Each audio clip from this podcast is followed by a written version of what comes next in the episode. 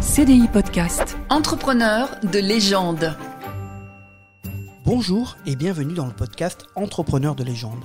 Je suis Michael Icard et je suis toujours accompagné par Sylvain Versinger, économiste et auteur du livre Entrepreneur de légende. Bonjour Sylvain. Bonjour Miguel. Alors merci encore d'être là et aujourd'hui je te préviens, il faut t'accrocher car c'est un gros épisode. On y va. CDI Podcast. Entrepreneur de légende. Épisode spécial aujourd'hui car nous nous intéressons non pas à un portrait mais à deux. Ces deux entrepreneurs ont un destin si lié et une rivalité si emblématique qu'il nous a été impossible de les dissocier. Ils ont marqué l'histoire de l'automobile et ont contribué à ce que la France en soit encore, de nos jours, un acteur incontournable. Nous parlons bien sûr de Louis Renault et André Citroën.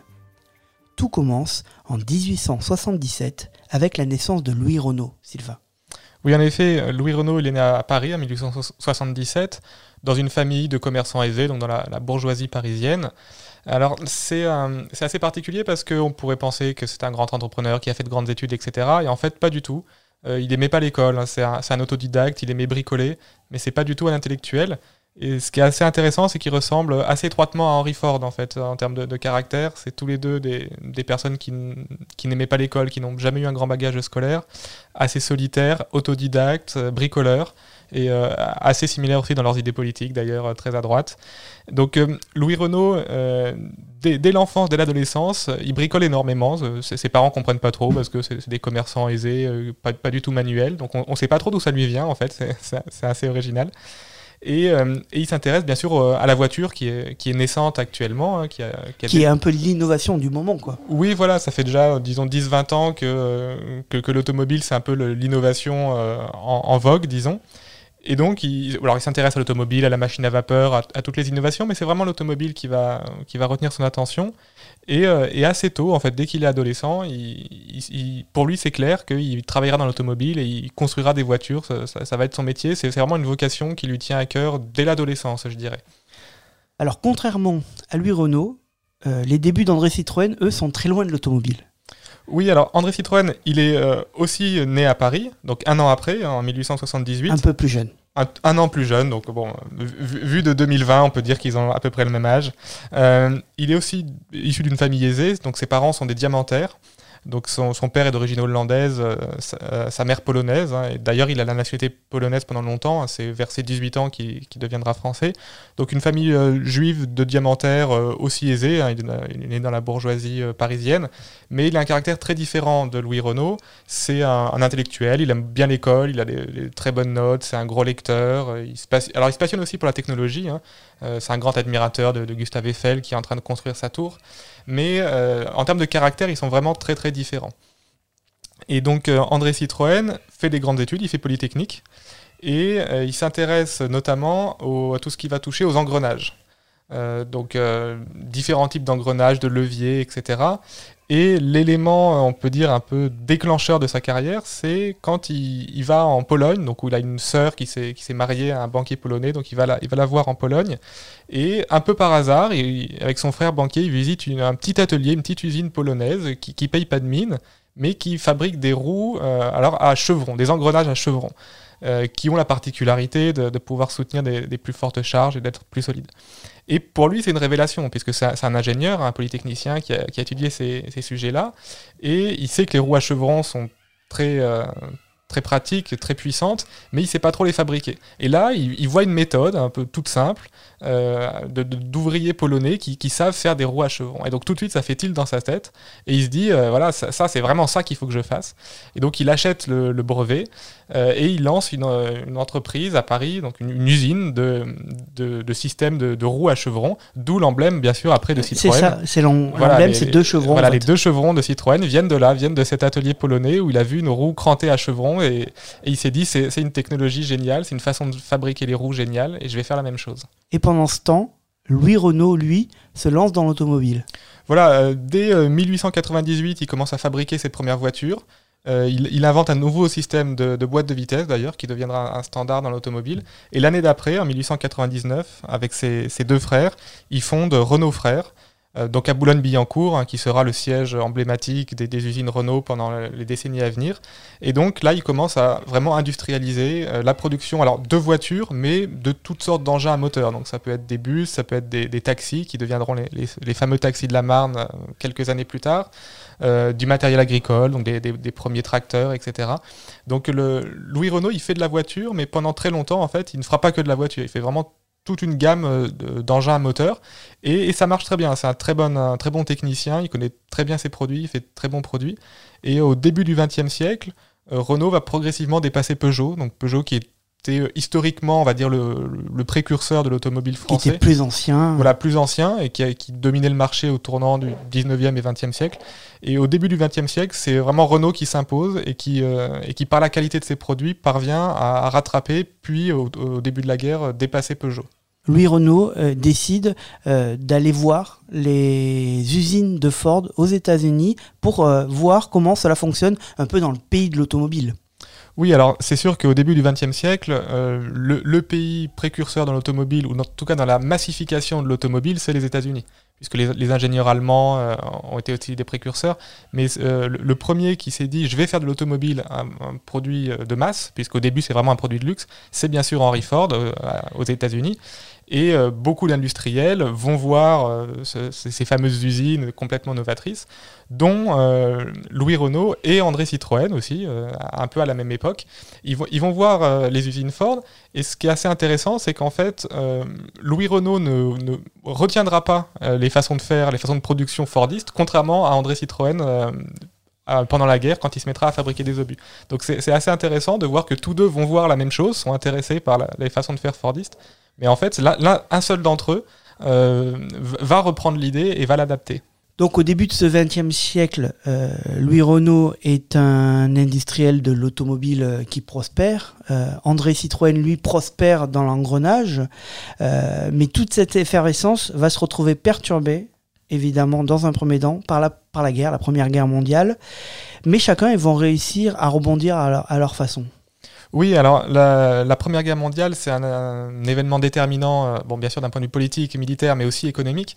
Alors pour euh, Louis Renault, euh, c'est déjà un industriel prospère dans l'automobile et il, va bénéficier, disons entre guillemets, d'un coup de pub, puisque les, taxis de la Marne sont, pour une très grande partie d'entre eux, des taxis fabriqués par Renault. Donc dès le début de la guerre, Renault, c'est un industriel qui, associé à l'effort de guerre, ces, véhicules, ces, produits. Ils sont utilisés pour amener les, soldats. Voilà, donc il fait des voitures, mais comme on le disait, il fait tout un tas de, produits. Il fait des camions, il fait des ambulances, il fait des taxis, il fait tout, tout, tout, type de véhicules à moteur qui sont bien sûr utilisés par les armées. Et Louis Renault, c'est un, patriote, il perd un frère au combat, il a un peu un désir de, de revanche. Et donc, il, est à fond dans l'effort de guerre, il, essaie de se dépasser pour produire le plus possible de matériel militaire. Alors André Citroën, c'est un petit peu différent, puisqu'au début de la guerre, il est soldat, il est artilleur, et euh, il se rend compte en étant artilleur que l'armée française manque de munitions. Et donc il dit à ses supérieurs, il dit, ben, on manque d'obus, on manque de munitions, moi je suis industriel et j'ai une idée pour fabriquer des obus euh, à la chaîne. Euh, avec des techniques Fordistes. Alors je ne sais pas s'il le dit comme ça, mais c'est son idée. Euh, et donc euh, laissez-moi, démobilisez-moi, laissez-moi retourner à l'arrière et être industriel. Oui, donc du coup il va dans ses usines et il met en place une méthode donc Fordiste de travailler à la chaîne pour produire rapidement beaucoup d'obus. Oui, voilà. Alors, en fait, Renault et Citroën vont tous deux travailler vers l'effort de guerre, mais de manière très différente. C'est-à-dire que Renault, fidèle un peu à, sa, à son habitude, fait plein de véhicules différents. Citroën, lui, son idée, c'est de se dire, je vais faire un seul une seule arme, mais je vais la faire de manière standardisée, à la, à la Fordiste en fait. Hein.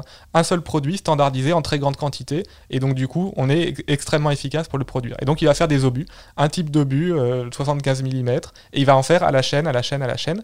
Donc, évidemment, ses, euh, ses supérieurs sont tout à fait ravis de, de, le démobiliser et qu'il repart dans son usine, donc à l'époque au, quai de Javel, et il, il va exploser les, les, cadences de production, dépasser les, les standards qui s'étaient lui-même fixés, et c'est le spécialiste de l'obus pendant euh, de 1915 à 1918.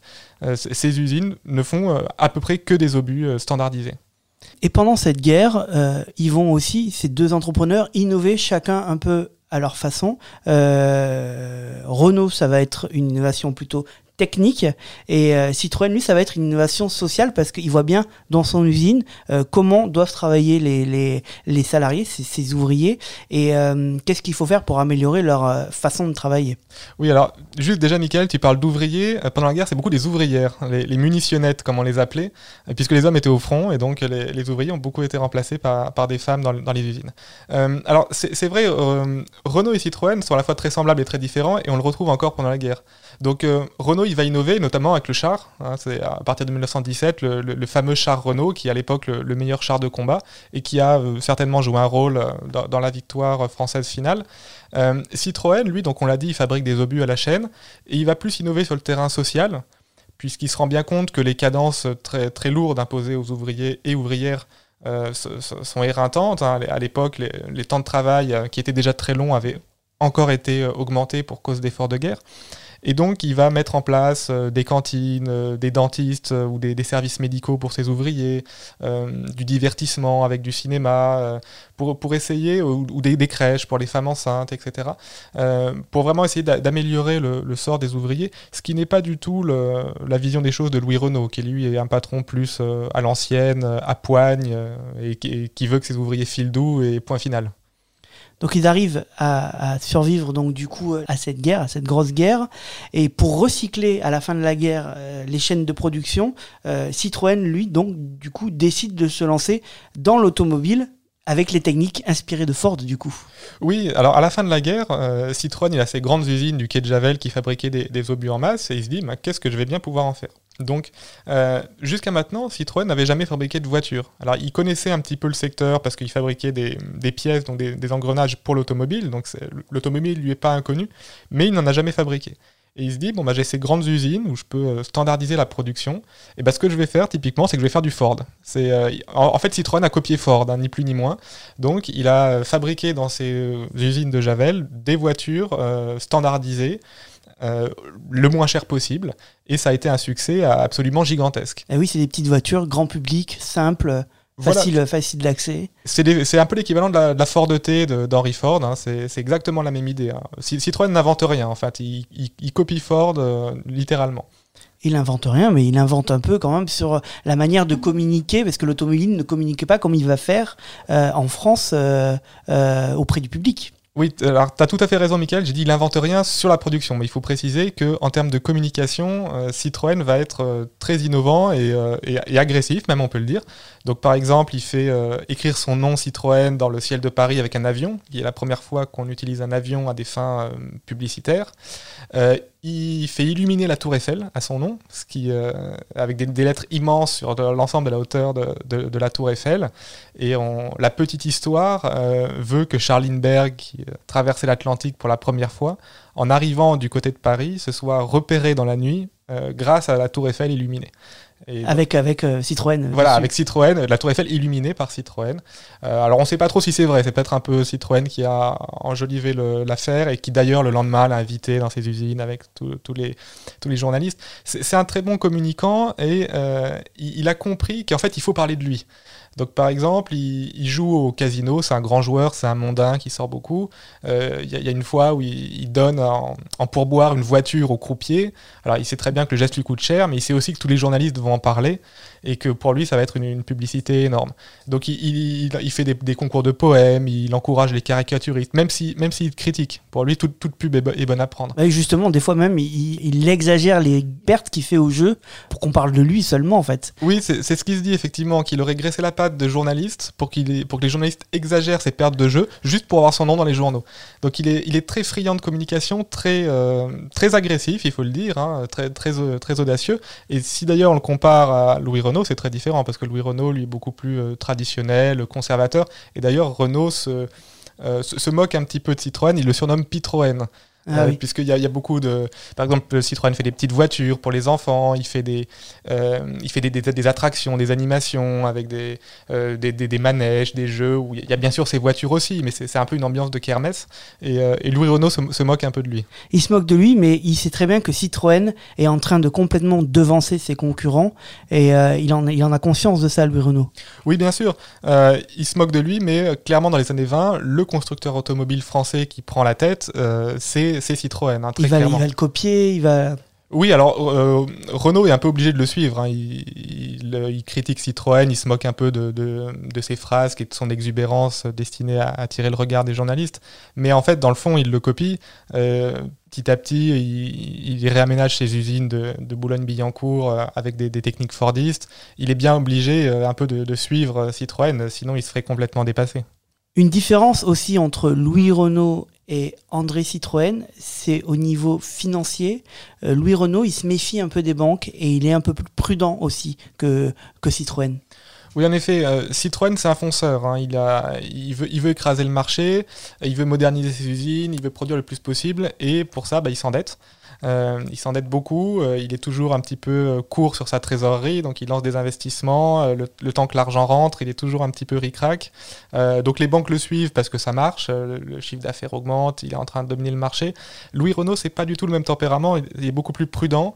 Alors déjà, il a une production plus, plus diversifiée, là où Citroën ne fait que des voitures standardisées, lui fait encore des tracteurs, fait encore des ambulances, fait encore des autobus, et il, est, il est beaucoup moins endetté. Il avance plus lentement, donc il se fait, c'est vrai, à court terme dépassé par Citroën, mais du coup, il a une structure financière qui est quand même euh, nettement plus saine. Et la crise de 1929 va inverser la tendance fatalement?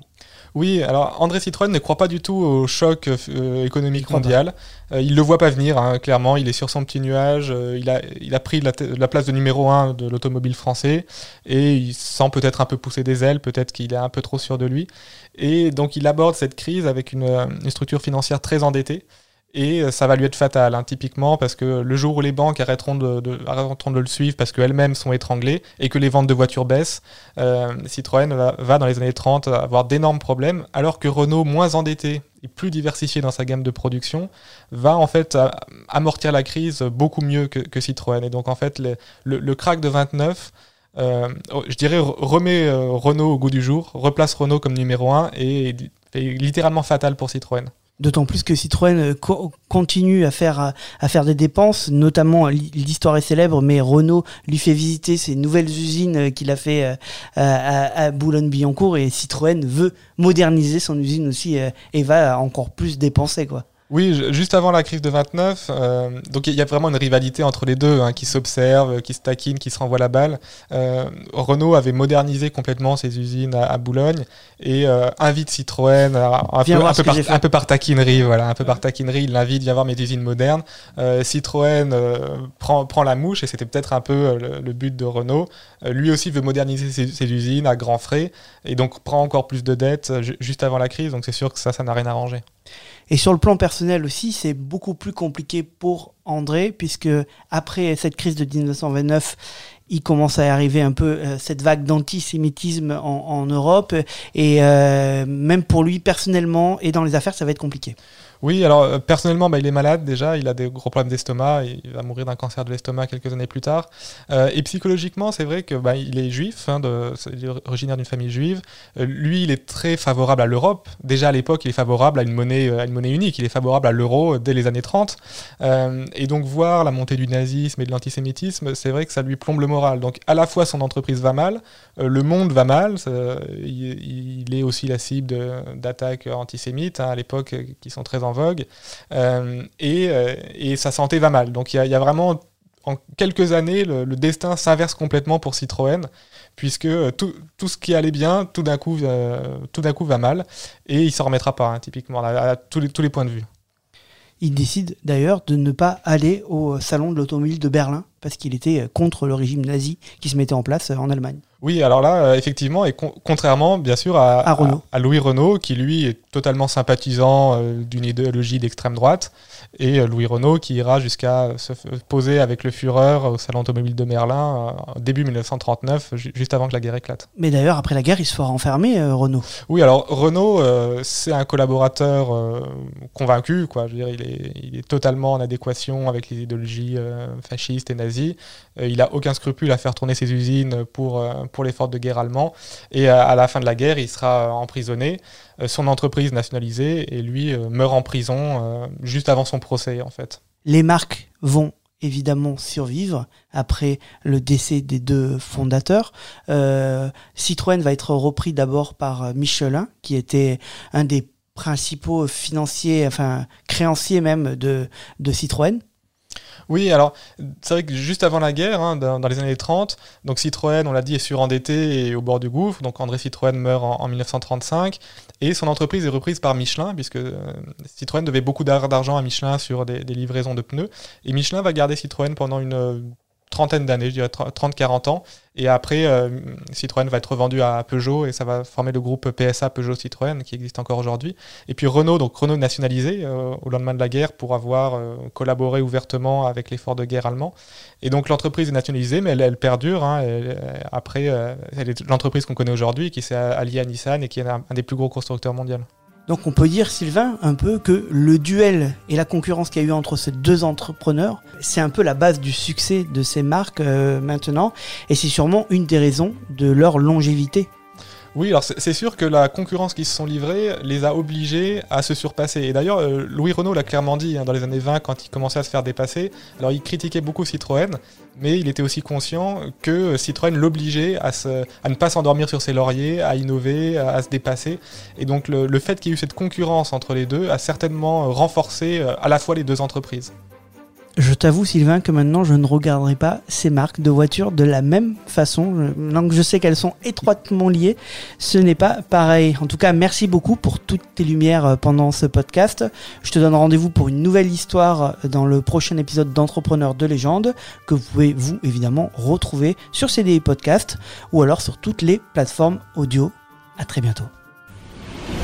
CDI Podcast. Entrepreneurs de légende.